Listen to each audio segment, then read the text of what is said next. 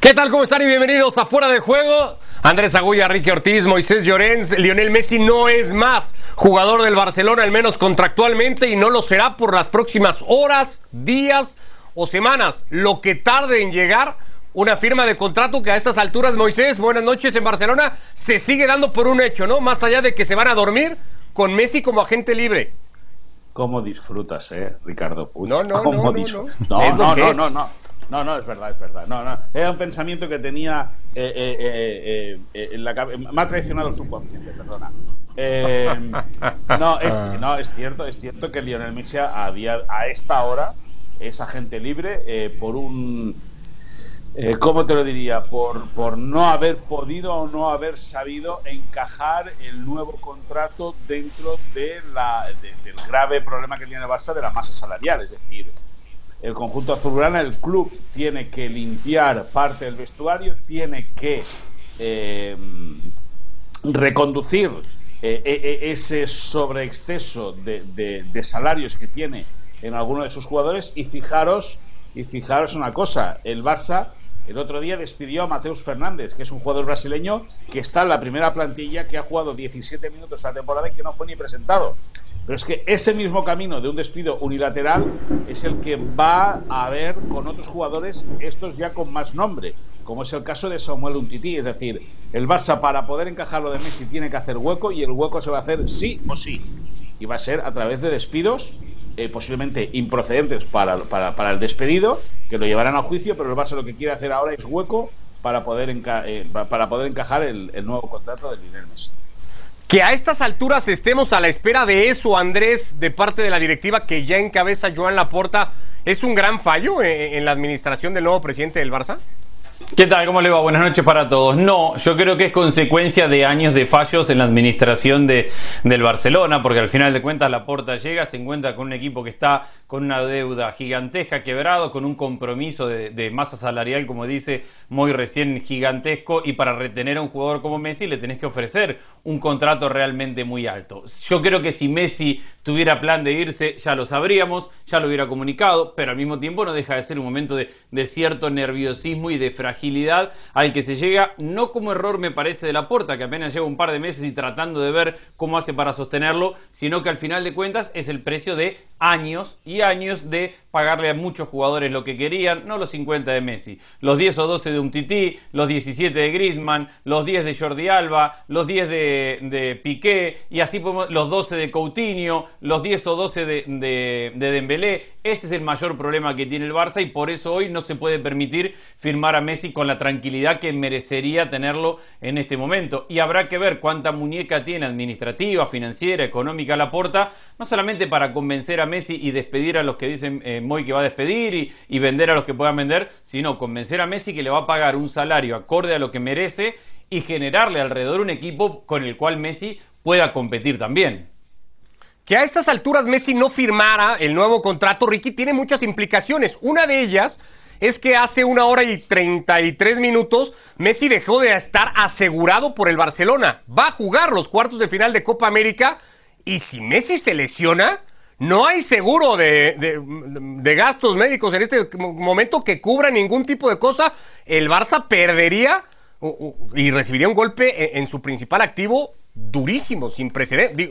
Para la suerte que últimamente trae en ese tema el Barcelona, entre otras muchas. Por eso no sé si es un error del Barça llegar a este punto. Hola, ¿qué tal? Un fuerte abrazo a los tres. Es como si me estuvieras leyendo la mente porque iba a hablar de eso precisamente. Les iba a preguntar qué pasa si se lesiona Messi con la selección argentina. Y lesiona mal, por supuesto que nadie queremos que eso suceda, pero, pero eh, no, está, no está asegurado eh, eh, por el club y, y lo podrían perder.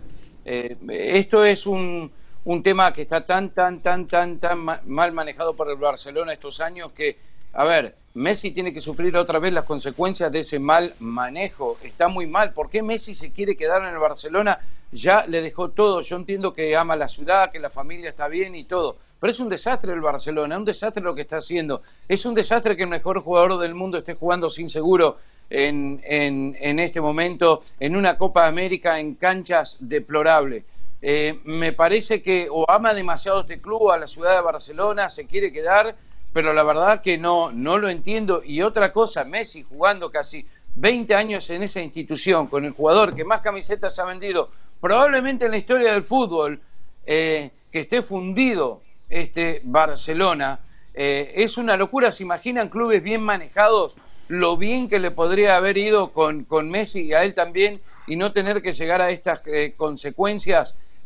Pues yo, para mí, lo mejor sería que se vaya del Barça, que ya firme con otro equipo. No creo que lo haga, creo que va a esperar, creo que va a firmar con, con el Barcelona. Sigo sin entender por qué, pero eh, la verdad es que es realmente vergonzoso todo lo que están haciendo, las maniobras que están haciendo ahora, deshacerse de algunos jugadores históricos probablemente que no se quieren ni tampoco para hacerle un hueco a Messi. Yo no sé cómo le van a armar un equipo competitivo alrededor.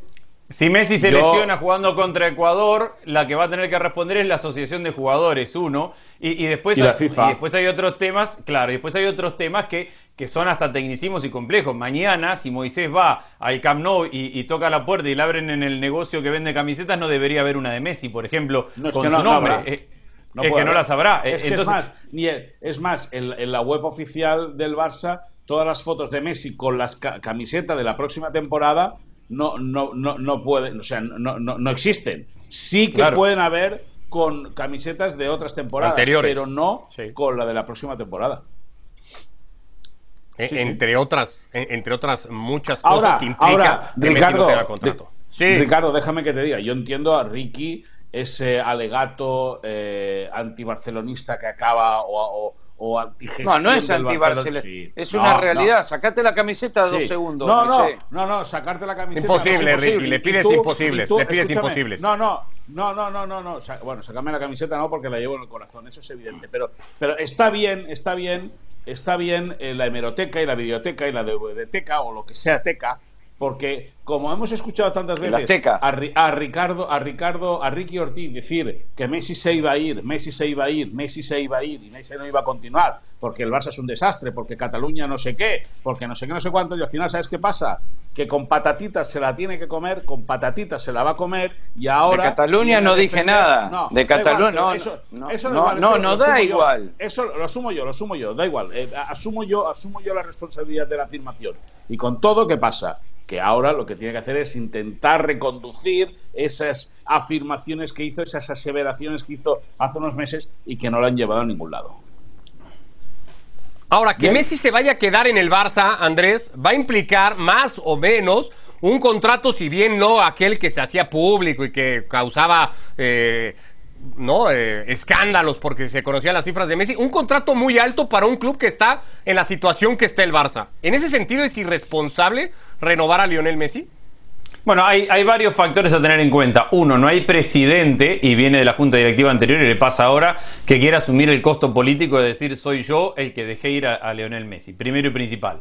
Segundo, si hay una forma que tiene el Barcelona hoy de creer que puede seguir compitiendo al máximo nivel, Liga y Champions League, es sostener a Messi y tratar de alrededor de Messi construir un proyecto. Si Messi se va del Barcelona, la construcción de un proyecto ganador será mucho más compleja, mucho más duradera y probablemente económicamente mucho más difícil, porque hay que reemplazar a un jugador como Messi más allá del salario. ¿Cómo haces para competir sin un jugador como Messi en este momento? Entonces, no es que hay que darle a Messi lo que quiera, pero sí que hay que priorizar, como dice Moisés, es decir, a ver, ¿cuántos jugadores tenemos que a esta plantilla ya no le sirven? ¿Cómo podemos sacar esos jugadores que a esta plantilla no les sirven? ¿Cómo podemos asumir algún riesgo? ¿Cómo podemos dejar ir a Conrad de la Fuente por 3 millones? A lo mejor se transforma en un buen jugador en el, en el futuro y lo podríamos haber vendido por más, pero en este momento la prioridad es esos 3 millones, no pagar un salario y juntar de todos lados de donde se pueda para que el equipo competitivo sea a partir, por y alrededor de Messi. ¿Cuándo se podría estar pensando que se va a dar la firma, Moisés, en este momento? Con, la situación como está, tienen que anunciarse salida de futbolistas, tiene que aligerarse esa masa salarial por encima del 110%, más o menos para cuándo está prevista la firma. Es que ahora la negociación puede venir con Tebas, es decir, con Javier Tebas, con el presidente de la liga, que en el fondo no deja de ser la persona que tenga la clave. Y Javier Tebas eh, eh, eh, está entre comillas, enfrentado con Joan Laporta por el tema de la Superliga. Es decir, el presidente del Barça apostó muy fuerte eh, junto con, el, presidente de la Juventus y Florentino Pérez a, expander y exponer el proyecto de la Superliga y eso a Tebas le ha sentado tan mal que cada vez que habla, que es cada día, eh, acaba remetiendo contra el Barça o acaba remetiendo contra, contra eh, Joan Laporta mediante o, utilizando el canal de la, Super, de la Superliga. Eh, ¿Cuándo se va a anunciar? Pues yo creo que, mira, esta tarde desde el Barça le decían a ESPN que, esperan que sea pronto, que no se, que no se demore mucho. Pero claro, eh, yo, yo no te podría decir si va a ser mañana, pasado mañana o la semana que viene, porque, porque al final eh, eh, todo es un, es, es un, lógicamente es un juego político el que va a tener que, realizar a la porta con Tebas. Tebas tampoco puede brindar muchas facilidades al Barça, porque si no, el resto de equipos se le tirarían, el resto de entidades se le tirarían encima. Por lo tanto, viene una segunda negociación que es que Tebas entienda que, que el contrato es está bien estructurado, que está bien llevado, que no pone en riesgo ni al Barça ni al jugador y que, está todo bien ligado. Ya.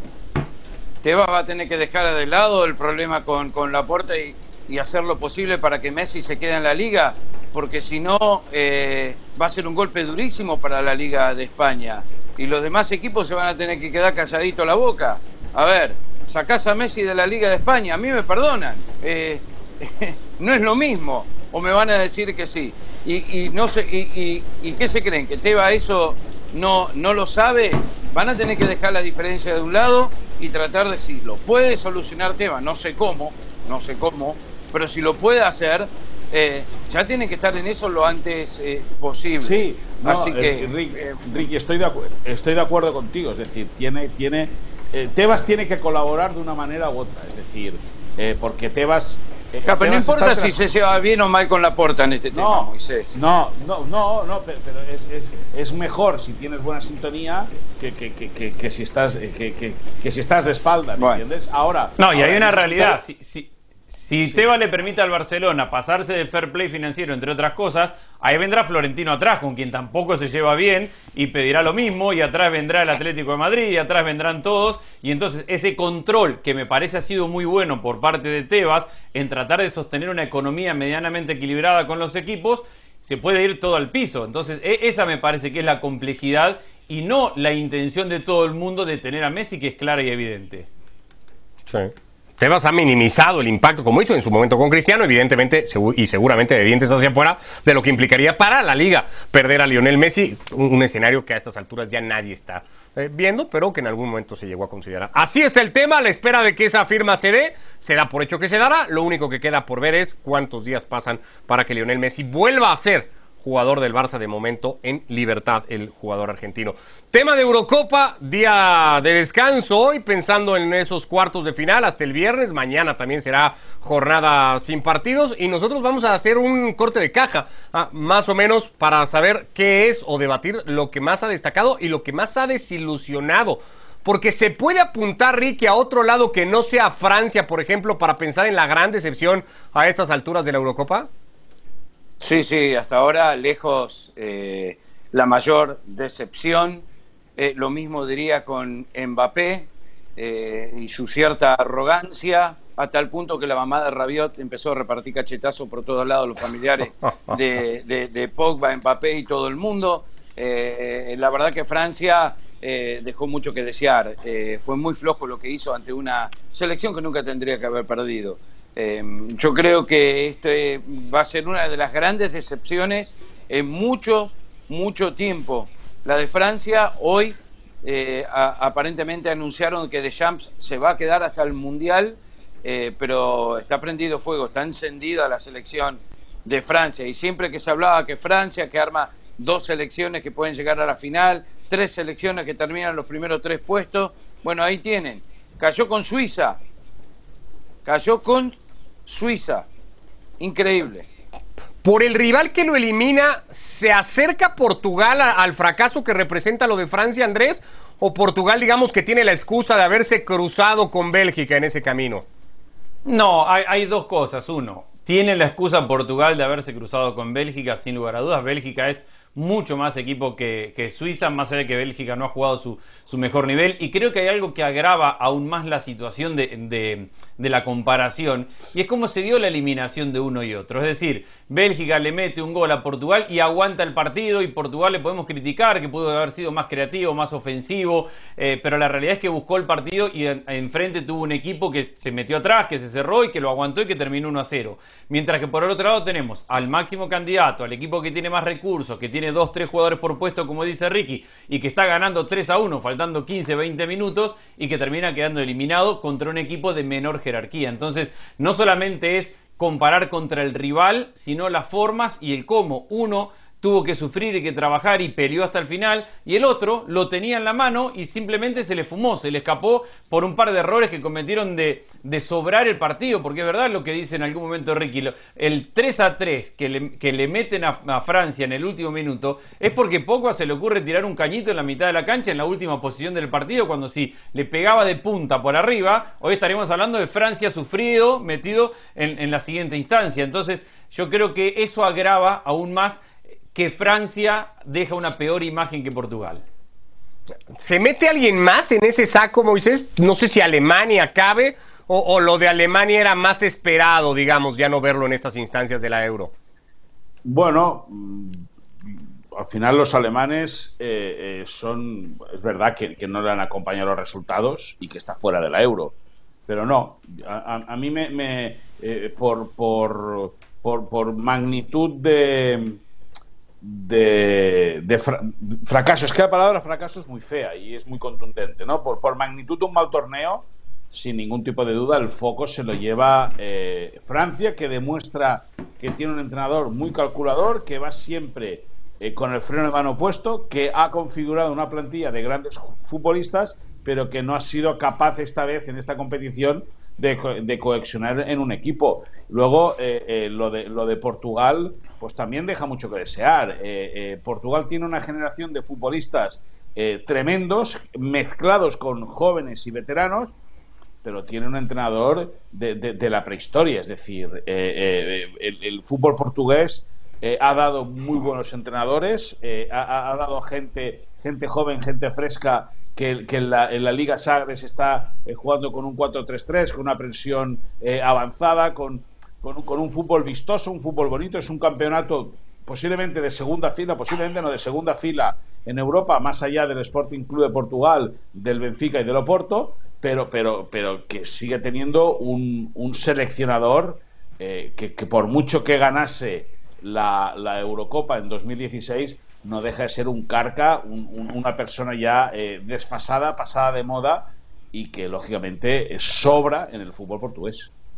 Cuando tu único planteamiento es en función del resultado y no, y no dejas ni buscas nada en las formas, y eso le pasa tanto a Francia como a Portugal, y lo único que te justifica siempre es el resultado, cuando no lo conseguís abrir la puerta a este tipo de críticas. Es decir, eh, por años hemos dicho que Francia podría haber jugado mejor de lo que jugaba por la calidad y capacidad de jugadores que tenía, pero ganó el Mundial. Entonces, ¿qué, dijimos? Bueno, el pragmatismo de Deschamps le termina funcionando. Que podríamos ver jugar a la Francia mejor, lo venimos diciendo desde la Euro de Francia, y, al final de cuentas no, no, fue la intención de Deschamps que el equipo juegue mejor. La intención es que el equipo gane, aún siendo pragmático, defensivo, contragolpeador. Y lo mismo le pasa a Santos con Portugal. Entonces cuando te enfocás única y exclusivamente en el resultado y no en explotar el talento que tenés en el plantel, te quedas expuesto a esto. Si no conseguís el resultado, pues te caen las críticas porque no dejas otra cosa.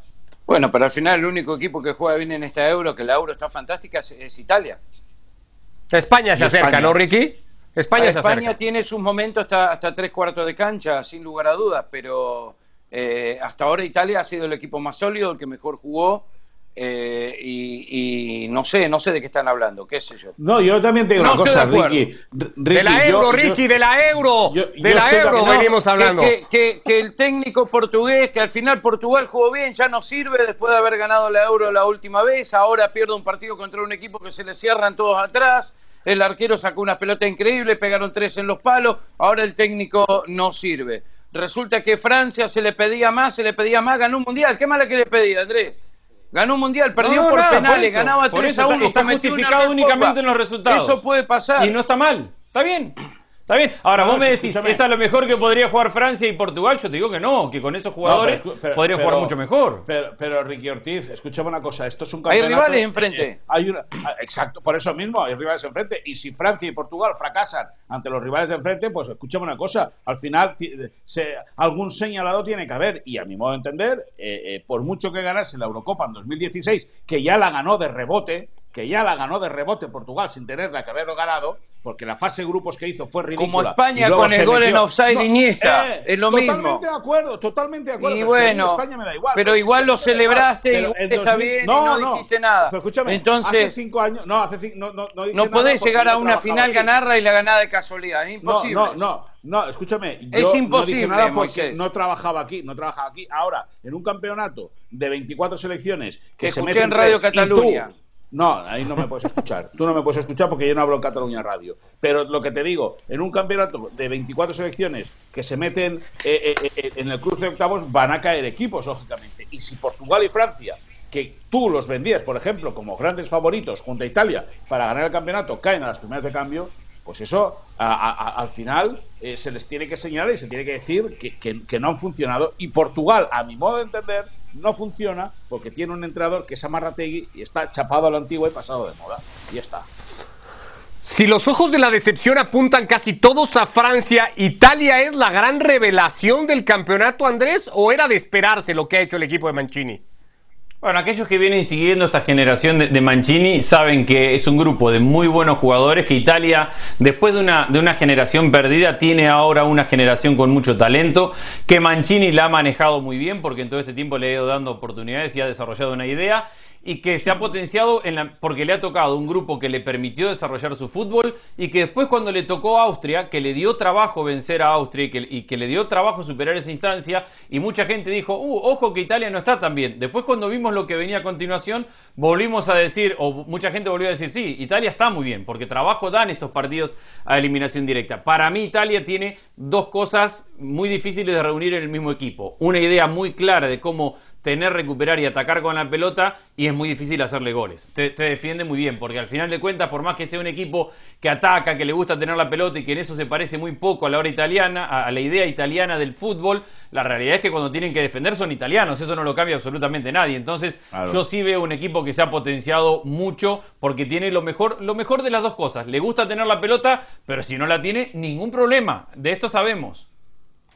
Ricky, Tal vez esa- Ricky, una cosita, una cosa, Ricardo. Ricky Ortiz, cuando acabe el programa, cuando- vuélvete a escuchar la lección que te está pegando en cada momento tu amigo y compañero Andrés Agulla. Porque es un meneo, pum, pum, pum, pum, espectacular. Siga Ricardo Puig, por favor. No, no, no.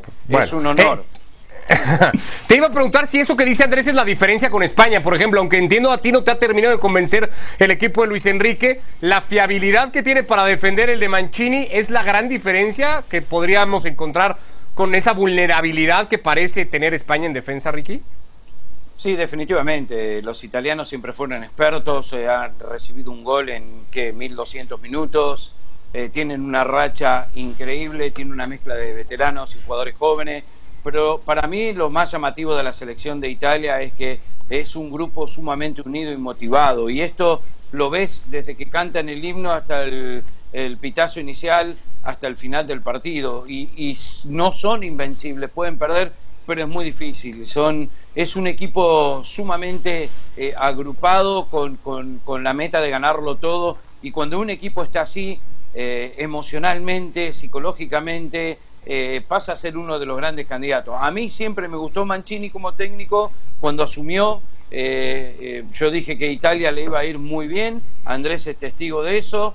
Para mí, este equipo, cuando tenés recambio en casi todos los puestos de primer nivel, es fundamental. Cuando tenés un goleador como Chiro Inmóvil, que ganó bota de oro jugando para la Lazio, en la misma era donde juegan Cristiano, Messi, Lewandowski, Mbappé, eh, es un delantero de primer nivel. Y después tenés a Velotti, que es otro tipo de delantero, pero también empuje. Después sale Chiesa del banco y hace estragos. Y este equipo italiano, por donde lo mires, eh, tiene, tiene jugadores eh, para reemplazar a cualquiera en cualquier momento, probablemente menos el arquero.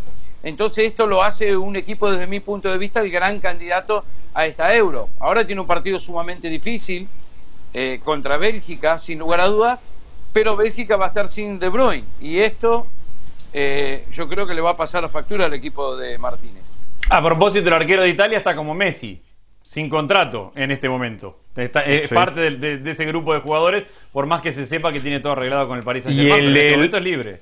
Y el de los checos también, ¿no? Se me va ahora el nombre, que estaba con Sevilla, tampoco tiene contrato y está jugando los cuartos de final.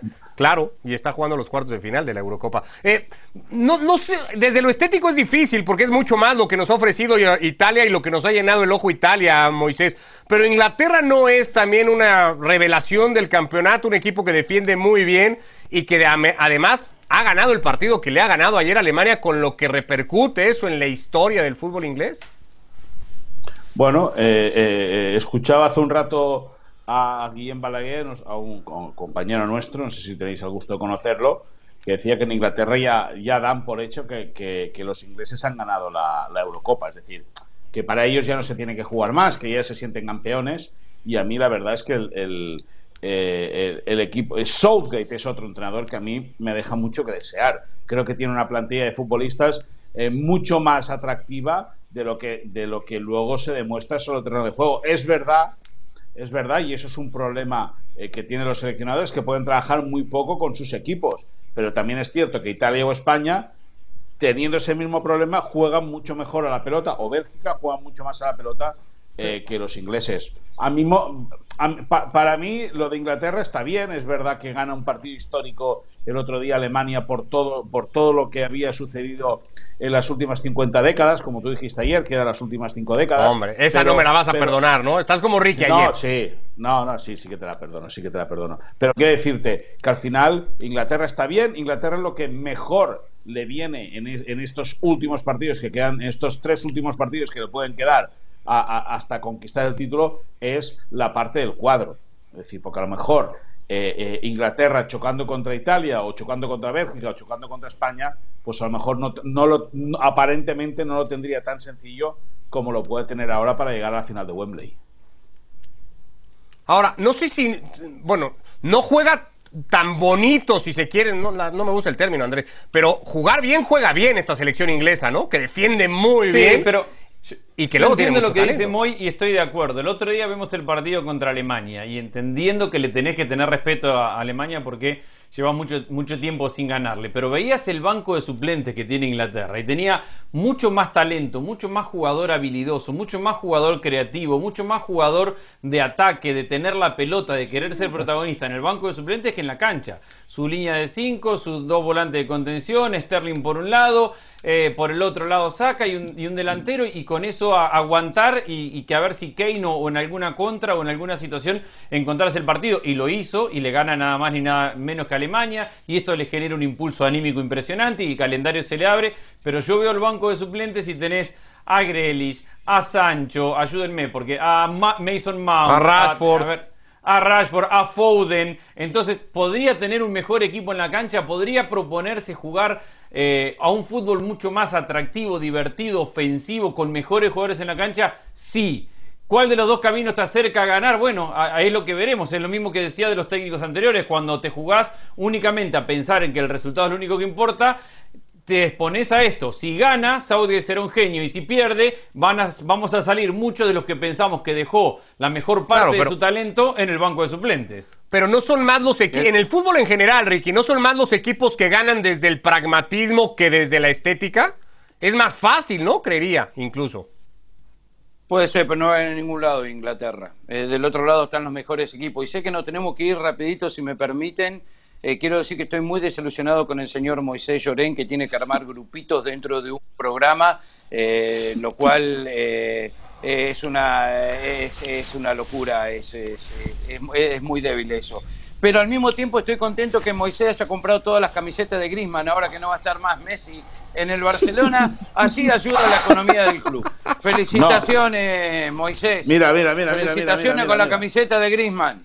¿Qué no, tienes no, ahí? De Messi. Aquí somos. Sí, de la de Argentina, la porque la, de, la, del Barcelona no la va a poder no, comprar no, no, más. No, pero la del Barcelona, la del Barça está aquí, la del Barça está aquí y lleva el 10 de verdad. ¿Tú quieres ver cuál es el 10 de verdad? No, aquí. ya está, mira, ya mira, sé. Mira, Moisés. mira, mira, ah, mira. Ah, Ay, Moisés. la de Messi, es que la de Messi no existe. Mira, mira, mira. ¿Vale? La de Messi no existe. No, sí Anda a comprar a Messi con, el, con el City. Así terminamos hoy fuera de juego. Abrazo, Ricky, Andrés, Moisés, gracias.